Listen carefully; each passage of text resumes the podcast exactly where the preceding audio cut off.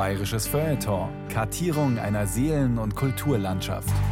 Ein Podcast von Bayern 2.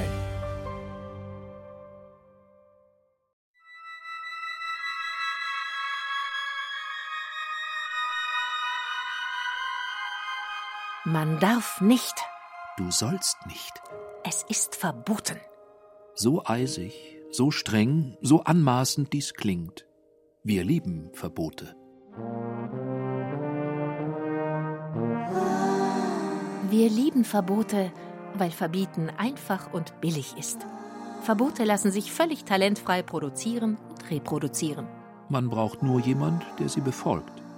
Doch der findet sich immer und überall, denn Fakt ist, Verbote schaffen Klarheit, Orientierung, Ordnung. Verbieten ist wie Aufräumen, wie Putzen, wie Desinfizieren. Wer mag es nicht gerne sauber? Man darf nicht lügen. Du sollst nicht begehren deines nächsten Haus. Es ist verboten, mitgebrachte Speisen im Biergarten zu verzehren. Auch in Bayern liebt man die Hygiene. Damit kein Dreck ins Bier kommt, hat man den Bierdeckel erfunden. Damit kein falsches Argument in die Politik kommt, hat man die CSU erfunden. Damit jeder Bayer weiß, wo er hingehört, hat man das Verbotsschild erfunden.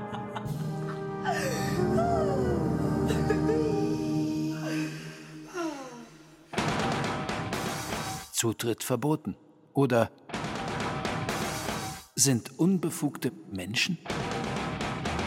Von Thomas Kernert. Über Jahrhunderte hinweg veränderte sich das Territorialverhalten des Durchschnittsbayern kaum. Er bleibt gern daheim und reist nicht fast aus in fremde Land. Konstatierte Aventinus in seiner bayerischen Chronik anno 1526. Aventinus fasste damit zusammen, was in den Jahrhunderten vor und nach ihm Usus war, eine stark ausgeprägte Sesshaftigkeit in engen, gut markierten Reviergrenzen. Jedes Tierchen hatte sein Örtchen und wusste, was es dort zu tun und zu lassen hatte. Etwaige Exkursionen in fremde Schweifgebiete waren verpönt.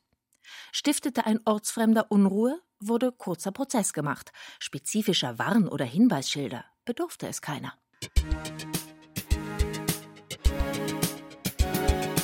Dies änderte sich mit Beginn der Moderne, die in Bayern spätestens mit dem Bau der ersten Eisenbahnstrecke zwischen Nürnberg und Fürth im Jahr 1835 Einzug hielt.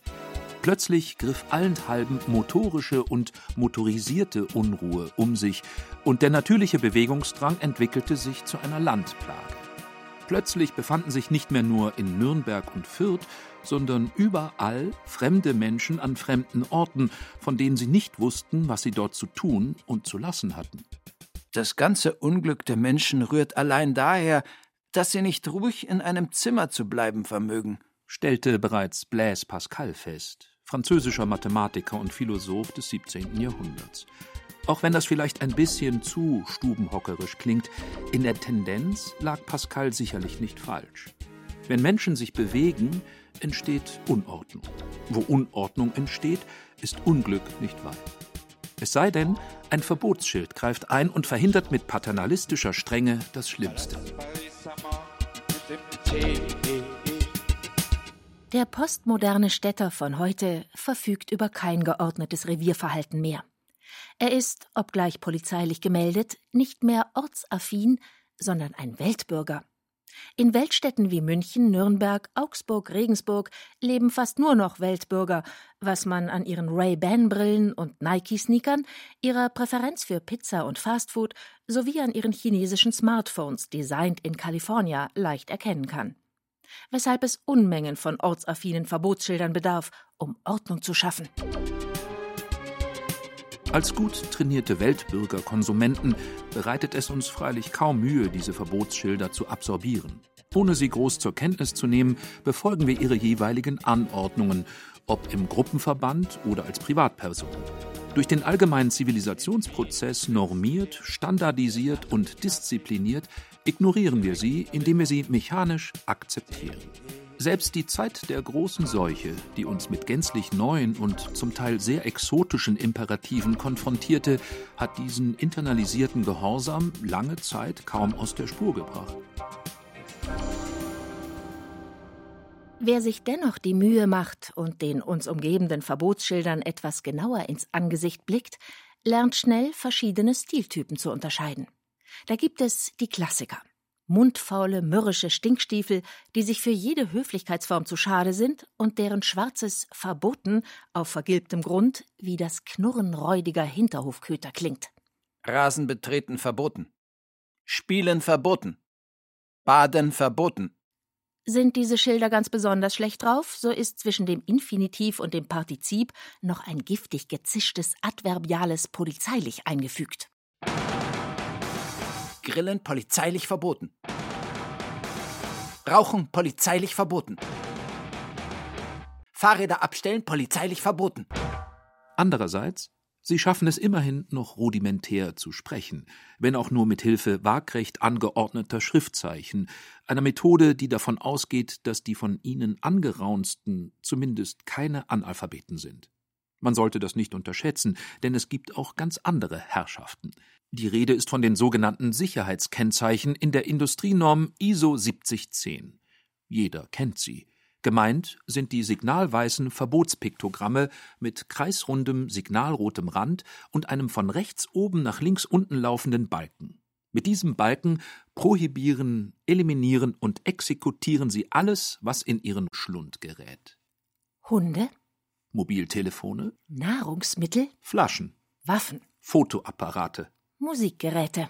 sowie alle möglichen von Strichmännchen und Weibchen dargestellte Handlungen, als da wären Gehen, stehen, die Straße überqueren, laufen, sitzen, liegen, schieben, füttern, urinieren. kopulieren.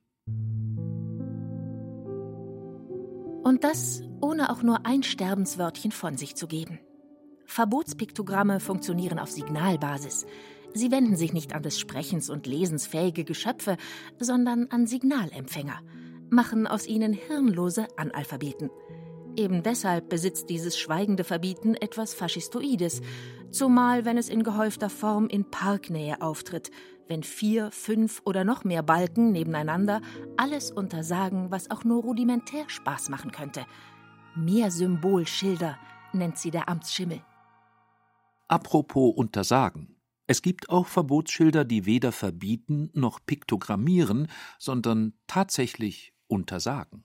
Personen, die nicht mit der Bedienung und der Unterhaltung von Dampflokomotiven betraut sind, ist der Eintritt streng untersagt. Oder auch nicht gestatten.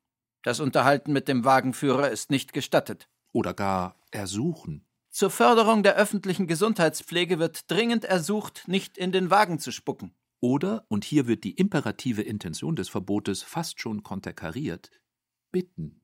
Wir bitten zum Vorteil der Benutzer der Bedürfnisanstalt, den Abort sauber zu halten. Wände und Türe nicht zu beschreiben, Mängel dem diensthabenden Beamten mitzuteilen und Übeltäter anzuzeigen. Gezeichnet Reichsbahndirektion. Die zeichnende Reichsbahndirektion weist freilich darauf hin, dass diese Schilder größtenteils Restposten einer anderen, längst verflossenen Zeit sind. Einer Zeit, in der sich verbotsproduzierende Instanzen tatsächlich noch in ganzen Sätzen zu artikulieren bequemten. Diese Oldschool-Verbote tragen, wenn man so will, noch Dienstuniform und bemühen sich um eine korrekte Beamtenhöflichkeit. Kein Wunder, dass man sie heute, wenn, dann meist nur noch in alten, zum Teil bereits stillgelegten Bahnhofsgebäuden antrifft. Fast poetisch gibt sich das vor ein paar Jahren vom Autor dieser Sendung auf der Auer Duld erworbene Emailleschild. Beim Eintreten bitte abtreten. Nichtsdestotrotz sind Verbote Verbote und Verbotsschilder summa summarum unangenehme Zeitgenossen, auch wenn sie sich nicht immer im Duktus von mürrischen Stinkstiefeln oder schweigenden Faschisten präsentieren. Verbotsschilder geben Orientierung und sorgen für Klarheit und Ordnung. Verbotsschilder stehen uns aber auch gerne im Weg. Nicht nur in Bayern erzählt man sich seit alters her das Ammenmärchen von der geraden als der kürzesten Verbindung zwischen zwei Punkten oder Orten. Leider jedoch stimmt dieser angebliche Lehrsatz im Leben nur selten, denn fast immer und überall steht genau zwischen jenen ominösen beiden Punkten irgendein Schild und schreit laut Halt. Und schon ist der Durchgang verwehrt, der Zutritt verboten und der einzig gangbare Umweg eine innervierende Odyssee um tausend Ecken herum. dass eines der frühesten Werke der europäischen Literatur in 12.000 Hexametern ausgerechnet von einer Irrfahrt handelt, kann kein Zufall sein. Was nicht heißen soll, dass zwischen Troja und Ithaka einst ein riesiger dunkler Schilderwald stand. Verbote lieben den großen, plakativen Auftritt, können aber auch tausenderlei andere Gestalt annehmen, grimmige wie die des Polyphem, liebliche wie die der hehren Göttin Kalypso. Verbote lieben die Metamorphose. Eine sehr seltsame Gestalt, ein Hybrid zwischen Piktogramm und Mensch, soll beispielsweise vor gut anderthalb Jahrtausenden in der Nähe von Augsburg regelmäßig auf der Via Claudia Augusta gestanden und den Reisenden die kürzeste Verbindung zwischen dem rauen Germanien und den sanften Orangen- und Zitronenhainen Italiens verstellt haben. Dies berichtete der spätantike Dichter Venantius Fortunatus. Den Namen dieses lateinischen Dichters muss man sich nicht unbedingt merken, sehr wohl aber den Namen, mit dem dieser um das Jahr 565 nach Christus herum jenes seltsame Hybrid bezeichnete. Er nannte es Baiovarius. Und schrieb diese Benennung sogar in seiner Vita des heiligen Martin auf. Damit wurde zum ersten Mal ein Exemplar jener Bevölkerung erwähnt, die heute angeblich in x-ter Generation Bayern bewohnt. Noch immer wissen wir nicht, ob jener erste Bajovarius tatsächlich einem genuinen, womöglich aus dem Osten zugewanderten Volksstamm entsprang oder ob er lediglich das genetische Zufallsprodukt einer antiken voralpenländischen Melange war aus ehemaligen kanatischen Bogenschützen, dalmatischen Fußsoldaten, nubischen Bardamen sowie versprengten Skieren, Hunnen und Sueben. Was wir indes sehr genau wissen, ist, dass unser geheimnisvoller Bajovarius Passanten Richtung Italien vorsätzlich in den Weg trat. Fortunatus benützte das lateinische Verbum obstare, im Weg stehen, hinderlich sein, was wiederum bedeutet, dass die erste schriftlich fixierte Aktion eines Bayern genau darin bestand, worin heute die Funktion eines Verbotsschildes besteht, im Weg stehen, hinderlich sein was schließlich die Frage provoziert, ist der Bayer, ist Bayern ein Hindernis, eine Schranke, ein Verbotsschild? Dass im Freistaat gern und schnell verboten wird, lässt sich kaum bestreiten. Ohne die alteingesessene Popularität dirigistischer Maßnahmen wäre beispielsweise die großartige Bekämpfung der Seuche durch den großen Franken kaum möglich gewesen, die joviale Unbefangenheit, mit der er den Bürgern Bayerns über Monate hinweg bei Tag und Nacht den Zutritt zu diversen Grundrechten verwehrte, ließ ein paar Nörgler hyperventilieren, nicht aber den befehlstoleranten Mainstream Bayern. Tief verwurzelte Gewohnheiten verlernt man eben nicht. Dennoch wurden Verbotsschilder nicht in Bayern, sondern vermutlich im alten Rom erfunden, auch wenn sie damals noch nicht aus Aluminiumblech, sondern aus Stein bestanden – und auch alle sonstigen Schilder, als da wären Namensschilder, Werbeschilder sowie jene gusseisernen, in die Straßen hineinragenden mittelalterlichen Nasenschilder, sind keine bayerischen, sondern gesamteuropäische Phänomene. Mit anderen Worten, Bayern ist kein Verbotsschild, sehr wohl aber voller Hürden, Bremsen, Sperren, Blockaden und Barrieren. Und das nicht nur in Gestalt jenes frühmittelalterlichen Hybrids namens Bajovarius. Auch in einer ganz anderen Schlüsselszene der nationalen Genese spielte eine gewaltsame Unterbrechung eine prominente Rolle. Die Rede ist von der Gründung Münchens, der heutigen Landeswelthauptstadt mit Herz. Die Rede ist von jener oft kolportierten Fabel, der zufolge Herzog Heinrich der Löwe im Jahr 1158 den Warenverkehr auf der Salzstraße zwischen Reichenhall und Augsburg kurzzeitig zum Erliegen brachte, indem er bei Föhring eine Isarbrücke abfackeln ließ. Woraufhin die Isar, damals noch ein ziemlich wildes Gewässer, zum unüberwindbaren Hindernis mutierte, man könnte fast sagen, zu einem topografischen Stopp bzw. Verbotsschild allererster Güte.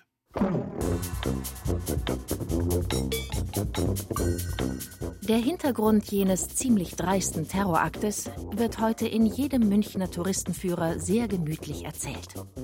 Die Föhringer Brücke gehörte dem Bischof von Freising, der für die Benutzung seiner Brücke Brückenzoll erheben durfte. Dies wurmte den Löwen, der ebenfalls vom Salzhandel profitieren wollte und zu diesem Zwecke eine neue Brücke, ein paar Kilometer flussaufwärts bei Munichen, einer kleinen Mönchsniederlassung, errichten ließ. Zwei Brücken nebeneinander ging gar nicht. Und so kam es zu jenem nächtlichen Verbrennungsvorgang, Natürlich beschwerte sich der Bischof von Freising sofort bei allerhöchster Instanz, sprich beim Kaiser, der ihm auch sogleich Recht gab und Herzog Heinrich dazu verdonnerte, ein Drittel seiner Gesamteinnahmen an das Hochstift Freising abzuführen. Und doch hatte sich der Coup für Heinrich und München gelohnt. Eine neue Brücke zu bauen gelang den Freisinger nicht mehr. Dies wusste der Herzog mit allen Mitteln zu verhindern. Und so kam es, wie es kommen musste. Heute ist Föhring ein Stadtteil von München und nicht umgekehrt. Und das letztendlich nur aufgrund einer geschickt platzierten Straßensperrung. Dass sich Straßen ganz besonders gut für Absperrungen eignen, dass Sperren an Straßen ganz besonders intensive Wirkungen zeigen, weiß heute jeder Autofahrer und wusste früher schon jeder Ritter und Raubritter. Halt, stehen bleiben wurde zum Losungswort der blaublütigen Wegelagerei. Auf Straßen wurde kassiert, auf Straßen wurde massakriert. Ausgerechnet auf einer Brücke wurde Herzog Ludwig der Kelheimer 1231 erdolcht. Auf einer Straße Richtung Konstanz lauerte 1417 Heinrich der Reiche, Teilherzog von Bayern-Landshut, seinem Vetter Ludwig dem Gebarteten, Teilherzog von Bayern-Ingolstadt auf und schlug ihn so windelweich, dass ihn die Ärzte bereits aufgaben. Und das, weil letzterer in Anwesenheit des Kaisers behauptet hatte, ersterer sei kein Wittelsbacher, sondern der Sohn eines Kochs.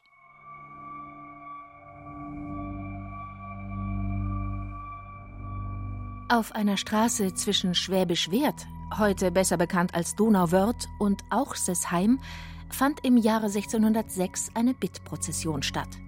Teilnehmer waren fünf fromme Lieder intonierende Benediktinermönche sowie eine kleine Schar von fahnenschwenkenden Gläubigen. So putzig das aussah, es handelte sich nicht um eine Miniatur bayerischer Volksfrömmigkeit, sondern um eine gezielte Provokation, die zur Errichtung eines Verbotsschildes führte. Dazu muss man wissen, eine katholische Prozession im damals überwiegend evangelischen Donauwörth enthielt in jenen von Konfessionsstreitigkeiten geschwängerten Zeiten ein hohes Eskalationspotenzial. Die fahnenschwenkenden und singenden Katholiken kümmerte dies wenig. Genüsslich zogen sie durch die Gassen Donauwörths und anschließend hinaus nach Auchsesheim, wo sie kehrt machten und sich erneut im vollen Ornat der Stadt näherten, um diese ein zweites Mal mit ihren Gesängen, ihren Wimpeln und ihrem Weihrauch heimzusuchen. Da platzte dem Donauwörther Stadtrat der Kragen und er beging den vielleicht entscheidenden Fehler. Er ließ die Stadttore schließen. Die Prozessionsteilnehmer empörten sich natürlich sogleich so lautstark, dass sich protestantische Heißsporne dazu hinreißen ließen, ihnen kräftig eins aufs Maul zu geben. Das Ganze ging als Kreuz- und Fahnengefechte in die Geschichte ein. Kreuz- und Fahnengefechte deshalb, weil es auch im darauffolgenden Jahr 1607 zu ähnlichen Ausschreitungen kam, woraufhin diesmal Herzog Maximilian I. von Bayern einem Erzkatholiken die Hutschnur platzte – seine Prozession bestand aus 15.000 Soldaten, die die Stadt besetzten und annektierten. Als Reaktion auf des Herzogs Reaktion gründeten nun mehrere protestantische Reichsstände 1608 die Protestantische Union. Als Reaktion auf diese Reaktion auf jene Reaktion schlossen sich 1609 die Katholiken zur Katholischen Liga zusammen. Und schon hatten sich die Fronten für jenen Großkonflikt formiert, der als sogenannter 30-jähriger Krieg in den kommenden Jahrzehnten halb Europa vernichten sollte. Alles nur wegen eines verschlossenen Stadttors? Natürlich nicht. Dennoch sollte man die negativen Vibes verschlossener Tore bzw. Türen nicht bagatellisieren. Da letztere ebenso gut geöffnet sein könnten, initiiert ihr verschlossener Zustand oft sehr intensive Gefühle im Hypothalamus der vor ihr stehenden und sie öffnen wollenden. Verschlossene Tore bzw. Türen befehlen bzw. verbieten nicht mehr nur, sie schaffen grausame, weil undurchdringliche Fakten. Noch heute besitzt Bayern imposante Stadttore. Das Münchner Isartor, das Ellinger Tor in Weißenburg, das Bayertor in Landsberg am Lech, das Nabburger Tor in Amberg. Dass sie uns trotz ihrer bulligen Präsenz wie steinerne Pappkameraden vorkommen, liegt vornehmlich daran, dass sie keine Tore, sprich keine Torflügel mehr besitzen. Sie sind entkernt, entmannt, sind für den Durchgangsverkehr freigegebene Eunuchen. Wie diese sind sie aus der Mode gekommen. Anders Türen. Wobei man zwischen verschlossenen Türen und verschlossenen Türen sorgfältig unterscheiden muss. Türen haben stets zwei Seiten. Ohne verschlossene Haustüren taugte der Artikel 13 des Grundgesetzes, welcher die Unverletzlichkeit der Wohnung garantiert, höchstens fürs Poesiealbum. Ohne verschlossene Türen gäbe es kein Privatleben. Verschlossene Türen sind insofern die besten Freunde all derer, die hinter jenen verschlossenen Türen stehen und, Achtung, wichtig, einen Schlüssel zu besagten Türen mit sich führen. Das Verbot, das eine verschlossene Türe ausspricht, richtet sich insofern vor allem an alle Schlüssellosen Einbrecher, Geheimagenten, Schnüffler, Polizisten, Leute, die ihren Schlüssel verloren haben und nun mitten in der Nacht einen Schlüsseldienst rufen müssen, der für drei Minuten Arbeit plus An- und Abfahrt 250 Euro veranschlagt, an Hausierer, Bettler, Zeugen Jehovas, Stalker, unglückliche Liebhaber und Liebhaberinnen.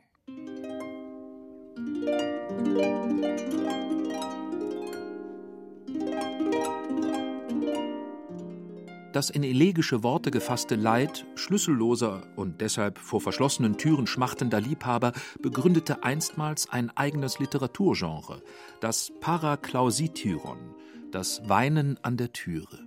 Catull, Ovid, Properz waren ganz große Türheuler. Bei letzterem heißt es in einer Elegie: Türe, die du im Innersten grausamer selbst als die Herren, sag, was schweigst du und hältst fest mir die Flügel gesperrt? Warum bescherst du mir niemals, entriegelt, die Freuden der Liebe? Warum bewegst du dich nie meinem verstohlenen Flehen? In Bayern achtet man das Privatleben und insofern auch verschlossene Türen. Schlüssellose Amateure läuten deshalb weder in Worten noch in Taten Sturm, sondern versuchen im Bedarfsfall via Smartphone amoröse Kontakte zu pflegen. In internetlosen Zeiten umging man die Hartherzigkeit der verschlossenen Türen, indem man mit Hilfe von Leitern an höher gelegene Fenster klopfte und dabei leise flüsterte. Jetzt kommt der Frühling, a lustige Zeit. Du tausend Jeans Dirndl, wie is etwa heit? Lehnte die tausendfach schöne Maid ab, so verabschiedete man sich mit den knappen Worten: Du bist auch bloß so schön, weil ich so psuffer bin. Zurück zu den harten Fakten echter Exklusion. Die verschlossene Tür, das verschlossene Tor exterritorialisierte einst nicht nur unerwünschte Katholiken und brünstige Sänger, sie bzw. es strukturierte die gesamte Gesellschaft des vormodernen Bayerns. Lange Zeit gehörte es zur Alltagserfahrung des größten Teils der bayerischen Bevölkerung, im Fall der Fälle vor verschlossenen Türen zu stehen. Zutritt verboten, lautete die unausgesprochene Standardformel, wenn der Knecht den Bauern, der Bauer den Dorfvorsteher, der Dorfvorsteher oder Bürgermeister das Bezirksamt, der Bezirksamtsleiter den Hofsekretär, der Hofsekretär den Oberhofsekretär kontaktieren wollte. Die ständische Gesellschaft war eine zutiefst prohibitive Gesellschaft. Ganz oben an der Spitze dieser Pyramide weilte einsam und gottgewollt der König hinter seinen Burgtoren. Über der Pöllertschlucht und den Imponderabilien des Alltags thronend hüllte sich Schloss Neuschwanstein einst in geradezu märchenhafte Exklusivität. Frei nach dem Motto: ganz oben ist, wo alle Zugänge verschlossen sind. Für Ludwig II. war die Vorstellung, dass seine heiligen Räumlichkeiten von profanen Füßen betreten werden könnten, ein absolutes Horrorszenarium. Die sublime Rache der bayerischen Ministerale an Ludwig bestand denn auch darin, Neuschwanstein bereits sechs Wochen nach seinem Tod für den Publikumsverkehr freizugeben. Man stelle sich vor, die Münchner Nobeldiskothek P1, das Einser, das Stüberl, Motto Meet me behind the door, würde plötzlich für Kreti und Pleti freigegeben. Eine Katastrophe. Weniger noch als Tür und Tor lassen Mauern mit sich reden. Wer vor einer Mauer steht, kommt weder mit Schlüssel, noch mit spitzen Promi-Insider-Status, noch mit paraklausityronischem Gesang weiter. Es sei denn, er ist ein Phantast, ein Idealist oder ein Gespenst. Die können bekanntlich durch Mauern gehen. Der normale Bayer kann das nicht, weshalb er lieber Mauern errichtet. Mauern trennen, scheiden, teilen. Mauern geben aber auch Orientierung, siehe Verbotsschilder. Wo Mauern sind, ist alles an seinem Ort und somit aufgeräumt. Im Mietshaus die Mieter, in der einen Doppelhaushälfte die eine Familie, in der anderen Doppelhaushälfte die andere Familie, im Bürohaus die Büroangestellten, in der Fabrik die Fabrikarbeiter, in der Garage die Autos, im Gefängnis die Bösen. Damit das so bleibt, kaufen täglich Tausende von Bayern in den Baumärkten Ziegel, Betonstürze und Zementsäcke, wodurch jeden Tag 13 Hektar des Freistaats unter Beton und Asphalt verschwinden. Das entspricht 18 Fußballfeldern.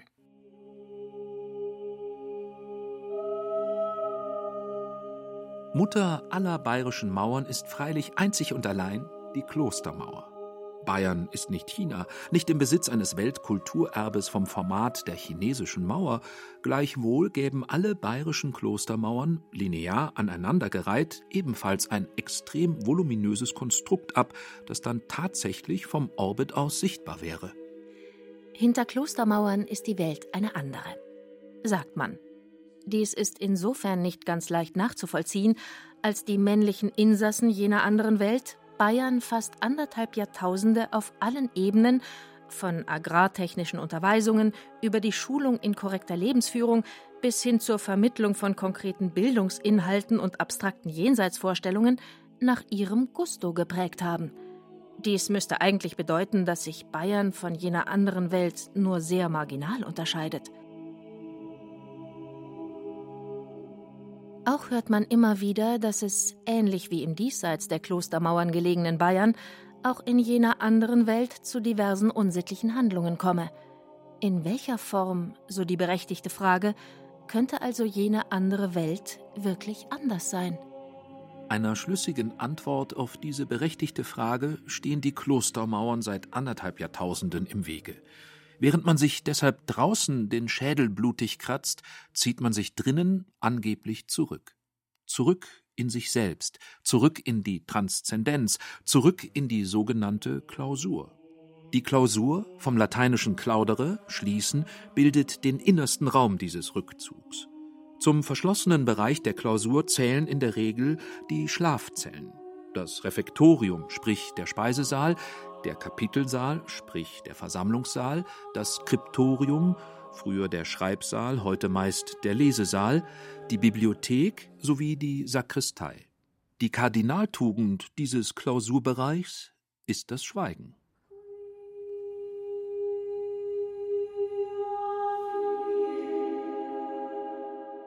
Vor allem letzteres unterscheidet eine richtige Klausur von einem ebenfalls Klausur genannten alljährlichen Ritual der CSU, früher in Wildbad Kreuth, seit ein paar Jahren im Kloster Seon inszeniert.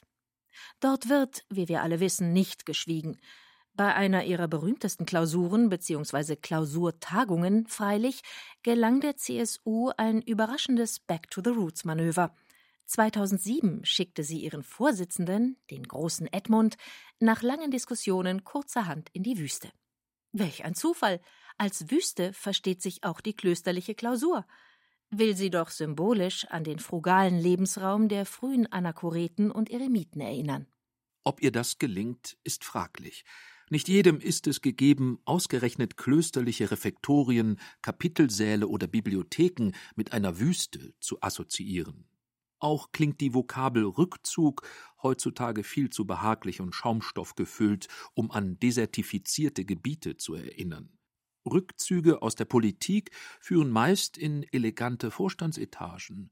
Rückzüge aus Vorstandsetagen enden meist in einer see- oder meernahen Luxusimmobilie, zu der der Zutritt für Unbefugte freilich ähnlich strikt verboten ist wie zu Klosterklausuren. Manche Unbefugte machen seit einiger Zeit aus ihrer Unbefugtheit ein lukratives Geschäftsmodell, kaufen sich Kameras mit langen Objektiven und schießen damit die Befugten an ihren versteckten Futter- und Weideplätzen ab.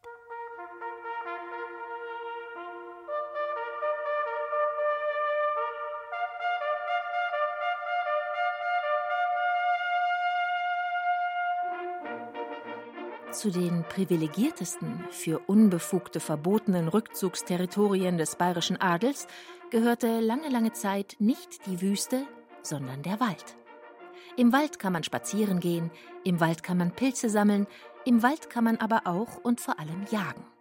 Die Jagd war über Jahrhunderte hinweg das bevorzugte Ballerspiel, der Ego-Shooter für die besseren Stände.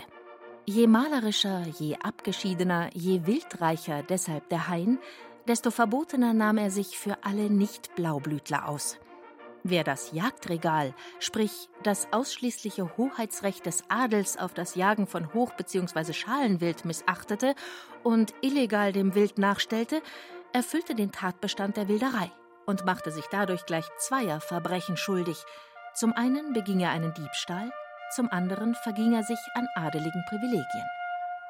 Da eine geschlossene Ummauerung des Waldes schon aus finanziellen Gründen nicht praktikabel war, entschloss sich beispielsweise der Salzburger Fürstbischof Hieronymus Graf Colloredo noch Ende des 18. Jahrhunderts für die Errichtung sogenannter Wildtafeln, welche das Wildern aufs strengste verboten.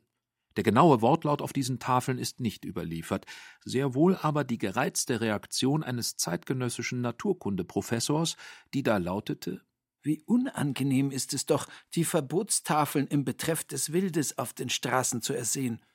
Man darf davon ausgehen, dass sich die Salzburger Verbotsschilder sehr expliziter Worte und Piktogramme im Stil der 1716 an den bayerischen Landesgrenzen angebrachten Zigeunerschrecktafeln bedienten.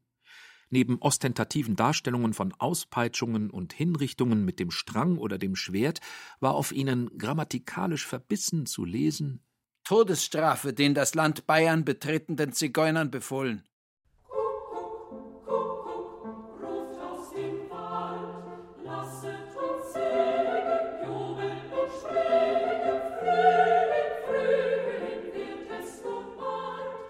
Eines der idyllischsten und exklusivsten Jagd- und Rückzugsrefugien des Salzburger Fürstbischofs lag im Blühnbachtal, am Rande der Berchtesgadener Alpen. Colloredo hütete es wie seinen Augapfel. Keinem gewöhnlichen Sterblichen war der Zutritt gestattet. Allein wenn er mit hundertköpfigem Hofstaat und nochmal so vielen Jagdhunden für kurze Zeit ins verbotene Tal abtauchte, kam Stimmung auf. Die meiste Zeit des Jahres jedoch gehörte der von fürstbischöflichen Jägern streng bewachte und nur über lange Anmarschwege erreichbare Tann den Hirschen und Gämsen. Oder auch nicht. Der Bayer liebt als Herdentier den einheitlich koordinierten Sozialverband unter Führung charismatischer Alpha-Tiere. Der evolutionäre Nutzen von Rang- bzw. Hackordnungen leuchtet ihm ein. Hält man ihm freilich Verbotsschilder, welcher Art auch immer, allzu penetrant vor die Nasenspitze, kann es, nicht schnell, aber ziemlich sicher, zu allergischen Reaktionen kommen. Was nicht nur, sondern auch im ebenso exklusiven wie paradiesischen Blühnbachtal geschah, das Verbot gebar seine illegitimen Kinder, die Wildschützen. Sie waren Unbefugte in des Wortes eigentlicher Bedeutung, ebenso unpassende wie unerlaubte. Ihr Stand, Bauern, Knechte, Tagelöhner, Hallodris, passte nicht in den Kreis der Erlaubten und Erlauchten, weshalb ihr Tun weniger Jagd als vor allem Transgression war.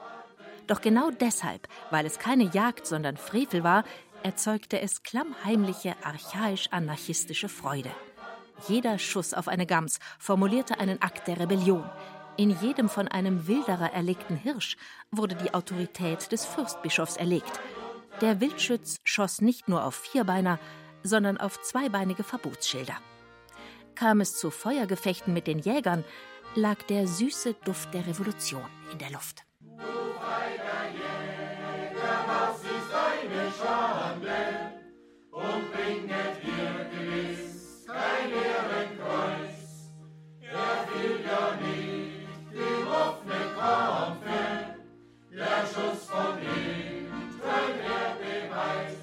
Was nicht ausschloss, dass die Revolution respektive ihre Beute anschließend gewinnbringend verkauft wurde. Wie alle verbotenen Früchte schmeckte Wildbret besonders schmackhaft, besser als alles Stallvieh und erzielte ordentliche Schwarzmarktpreise. Auch im Verzehr von Wild noch inkorporierte man Aufstand und Widerspruch. Das Narrativ des Rebellen machte manchen ausschließlich gewinnorientierten Schützen zum mythischen Helden und heimlich beäugten Jungfrauenschwarm. Die Zeiten ändern sich.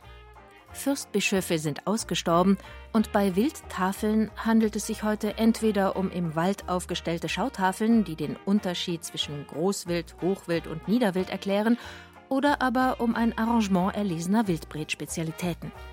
Dazu gibt's einen Jännerweinschnaps und am Ende singen alle das Jännerweinlied. Verbote können, nostalgisch betrachtet, extrem behaglich sein. Wisst ihr noch damals? Halt! Hier, Grenze! Bundesgrenzschutz! Ein Imperativ, ein Adverb, meist knallrot, zwei ungemütliche Substantive. Hässlicher kann Sprache kaum bellen, bedrohlicher kann ein Verbotsschild kaum knurren. Der alarmistische Ton hatte seinen Grund, denn wer in den 80er Jahren des vergangenen Jahrhunderts von Bayern aus Richtung Tschechoslowakei blickte, sah meist nichts Alarmierendes. Wiesen, Wälder, Maulwurfshügel. Wer genauer hinsah, sprich durch ein Fernglas lugte, konnte zwischen den Tannenwipfeln vielleicht den überdachten Stahlkäfig an der Spitze eines Wachturms erahnen, mehr aber nicht. Der von Churchill einst sogenannte eiserne Vorhang sah, von Bayern aus betrachtet, eher vegetabilisch aus.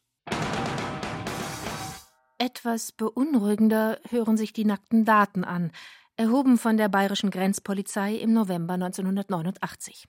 Mehrreihiger Stacheldrahtzaun 301,4 Kilometer.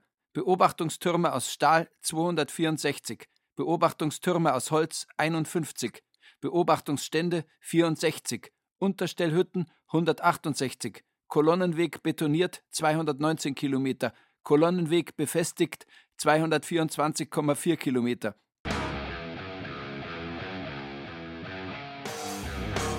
Der ultimative Zutritt verboten Teufel jedoch saß im Detail ein paar hundert Meter jenseits der tschechischen Grenze in der sogenannten Sperrzone.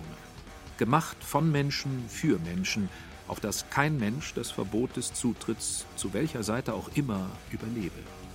In der Mitte einer ca. 20 Meter breiten Schneise verliefen drei parallele, gut zwei Meter hohe Stacheldrahtzäune.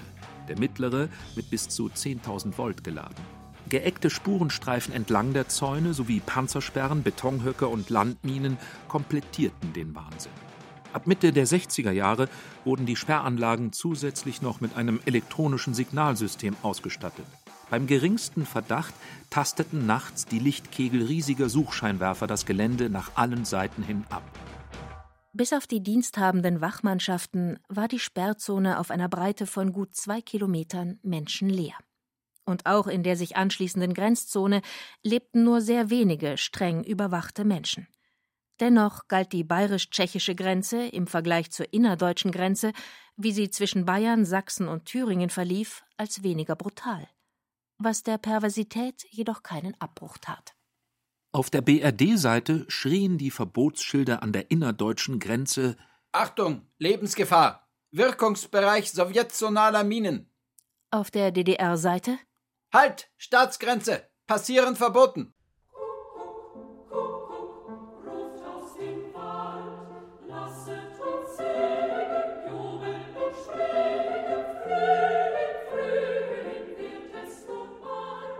Mehr als 30 Jahre später ist im wahrsten Sinne des Wortes Gras über die Sache gewachsen. Der eiserne Vorhang präsentiert sich heute als transnationale Biotopverbundachse, nennt sich euphemistisch grünes Band und hat sich als einzigartiges Refugium für bedrohte Tier- und Pflanzenarten ebenfalls in die Kategorie der Rückzugsgebiete eingeordnet.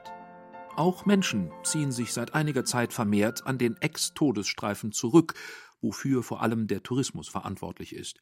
Die ehemaligen Kolonnenwege entlang der Grenzbefestigungen nutzt heute der Iron Curtain Trail, ein durch seine zahlreichen Betonlochplatten, Wirbelsäule und Steißbein stark strapazierender Fernradweg. Wo früher geschossen wurde, wird heute Sport betrieben. Wo früher verboten wurde, wird heute erholt. Und dennoch lässt sich der Tatort atmosphärisch nicht gänzlich reinigen. Etwas Unbehagliches hält das Gebiet magisch gefangen, trotz blühender Moorveilchen und brütender Braunkehlchen. Auch wenn alle Verbotsschilder, alle Stacheldrahtzäune, alle Tötungsapparaturen längst abgebaut sind, kann sich die Landschaft nicht gänzlich von ihrer Vergangenheit lösen. Verbote dressieren, deformieren, brennen sich ein. Auch bei herrlichstem Sonnenschein trägt das Biorefugium des grünen Bandes ein Keinsmal. Gleichwohl, die Grenzen des Kalten Krieges sind längst gefallen. Die postmoderne Welt gefällt sich als globale Partyzone.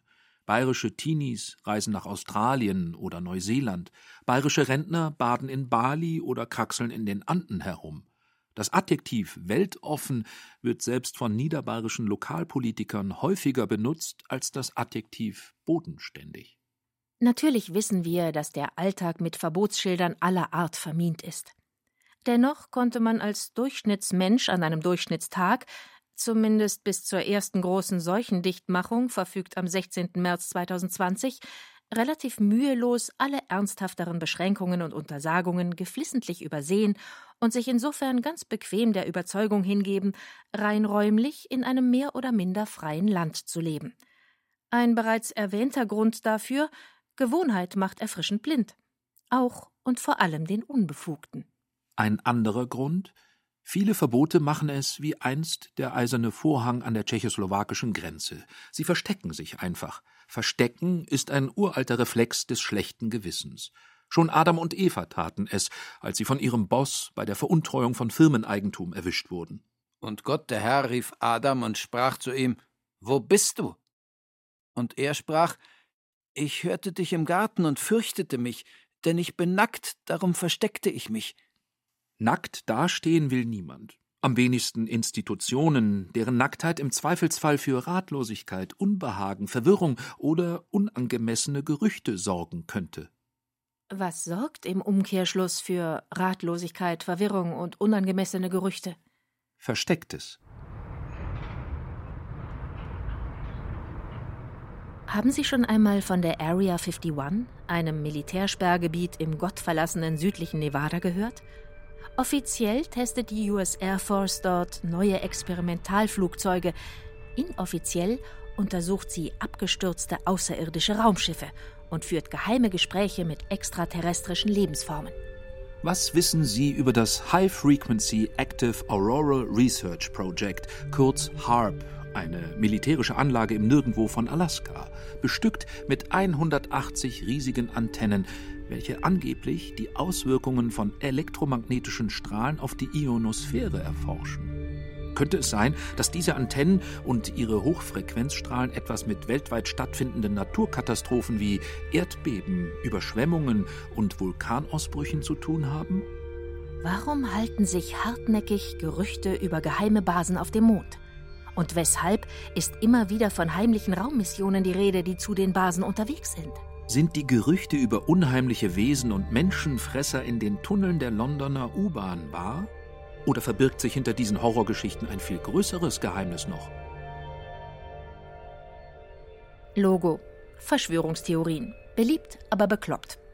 Und trotzdem produzieren im waldigen Abseits gelegene, von Stacheldraht umzäunte und mit seltsamen Gebäuden bestückte Flächen selbst bei gebildeten Zeitgenossen ambivalente Gefühle. Zumal, wenn besagte Zeitgenossen eher nichtsahnend, sagen wir im Rahmen einer längeren Fußwanderung, hautnah auf derartige Areale stoßen.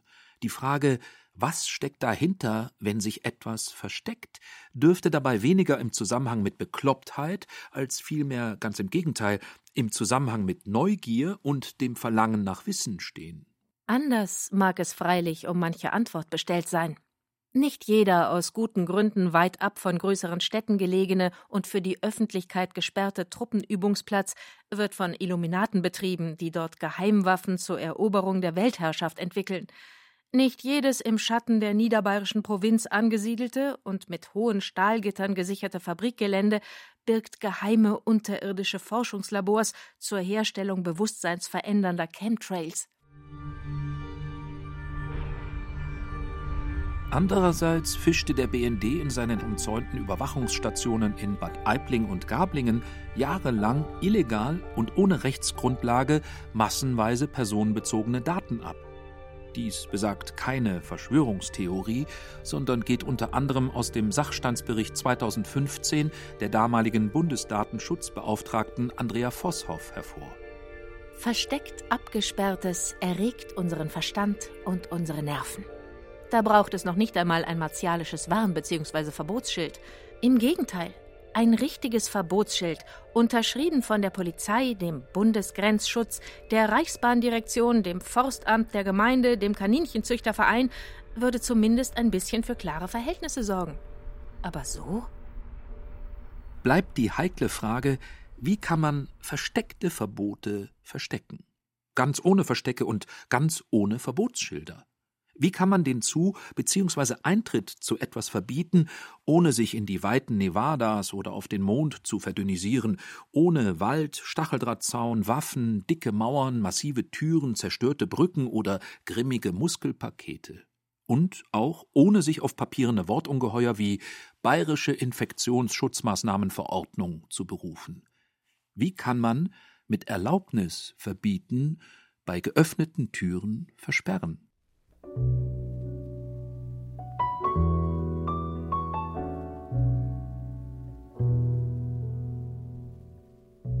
Die Antwort besteht in aller Regel aus Kunststoff für das Kartenmodul sowie Silizium und Spurenelementen von Gold für den integrierten Schaltkreis, auch Chip genannt. Zusammen ergeben sie das, was heute fast jeder und jede an körpernahen Orten mit sich herumträgt, nämlich eine Chipkarte, auch Smartkarte oder Schlüsselkarte genannt. Mit diesem winzigen, extrem flachen Tool steht dem Inhaber, der Inhaberin jederzeit der Zutritt offen, ohne dass er bzw. sie umständlich irgendwelche Mauern erstürmen, Türen aufbrechen oder Schlüssel in Schlösser fummeln muss. Verbote und Verbotsschilder sind in der Chipkartenwelt verpönt. Es wird nicht mehr verboten. Es wird nur noch erlaubt bzw. autorisiert. Einzige Bedingung? Der Sensor an der ebenso elegant wie unauffällig gestalteten Zutrittsschleuse im Eingangsbereich der imposanten Empfangslobby, im Fachjargon auch Vereinzelungsanlage genannt, muss die Chipkarte erkennen. Tut er das, gibt er meist ein fröhliches Piepsen von sich und befiehlt den gläsernen Schwenkarmen, sich augenblicklich zu öffnen. Ganz moderne Kartenleser können sogar per Handvenenscanner aus der Hand lesen. Dann braucht man nicht einmal mehr eine Chipkarte, weil man selbst die Chipkarte ist. Und noch modernere Scanner checken auch gleich noch die Körpertemperatur und morgen vielleicht sogar die Gedanken. Biometrie macht's möglich. Das Wichtigste, alles lächelt, ist komfortabel, freundlich und diskret. Alles findet im lässigen Vorübergehen statt. Nichts darf an einen wie auch immer gearteten Selektionsprozess erinnern. Nur so lässt sich die immer gewaltiger anwachsende Menge an E-Gates, Synchrondrehkreuzen und Access-Units kaschieren. Nur so merkt der von seiner grundsätzlichen Bewegungsfreiheit fahrlässig überzeugte Bürger nicht, dass seine Bewegungsfreiheit in der wirklichen Welt an akuter Atrophie leidet.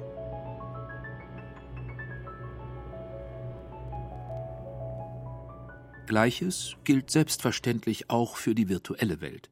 Drei oder vier Klicks im angeblichen World Wide Web genügen und man steht wie der Ochs vorm Berg bzw. die Kuh vom Elektrozaun. Es sei denn, man besitzt ein Passwort. Hat man es nicht, schrumpft die schöne weite Webwelt schnell auf das Format einer Rosine zusammen. Schon klar, viele dieser Zugangs- und Zugriffskontrollen dienen der eigenen Sicherheit, sind selbstgebastelte Privattüren in einer für selbstgebastelte Privattüren konstruierten Mauer, hinter der sich ein Kaufhaus, eine Bank, ein Bezahlservice, eine Mediathek, ein Telekommunikationsunternehmen, ein Partnerservice, eine Quasselbude öffnet.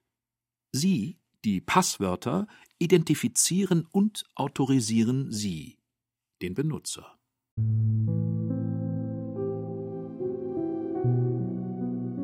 Sie tun dies freilich nur so lange, solange es die Mauer will. Haben Sie bei Amazon Artikel nicht bezahlt oder zu oft zu viele bestellte Artikel zurückgeschickt, kann sie eine freundliche Mail davon in Kenntnis setzen, dass Ihre selbstgebastelte Privattüre künftig nicht mehr funktionieren wird. Haben Sie sich in einem Microblogging-Dienst verbal daneben benommen, kann Ihr Tweet ausgeblendet werden oder aber Sie müssen künftig gänzlich draußen bleiben. Haben Sie auf eigene Faust versucht, eine private Öffnung in die Hochsicherheitsfirewall einer Großinstitution einzubauen, so sollten Sie damit rechnen, unfreundlichen Besuch zu bekommen. Das letzte Wort hat nie das Passwort, sondern stets die Mauer. Doch selbst wer mit weißer Weste durch die Welt spaziert und über tausend Chipkarten verfügt und über einen digitalen Passwortmanager mit integrierter automatischer Generierung hochkomplexer Zeichenabfolgen, hüte sich vor der Annahme, ein freier Mensch zu sein. Viel häufiger als ein Befugter ist und bleibt er ein Leben lang ein Unbefugter, einer, der aus welchen Gründen auch immer draußen bleiben muss.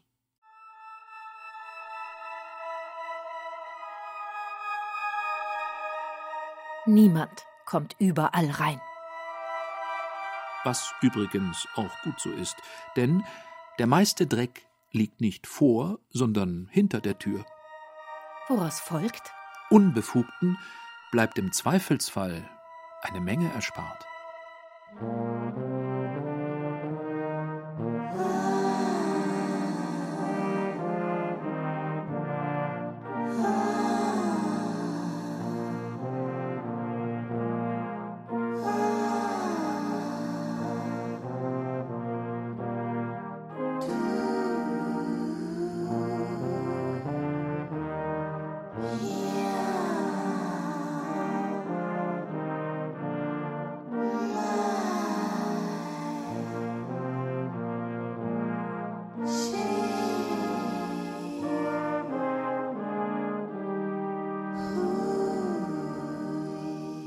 Zutritt verboten oder sind unbefugte Menschen? Sie hörten ein bayerisches Feuilleton von Thomas Kernert, der auch Regie führte. Es sprachen Caroline Ebner, Thomas Leubel und Burkhard de Binus. Ton und Technik Roland Böhm, Redaktion Carola Zinner. Eine Produktion des Bayerischen Rundfunks 2021.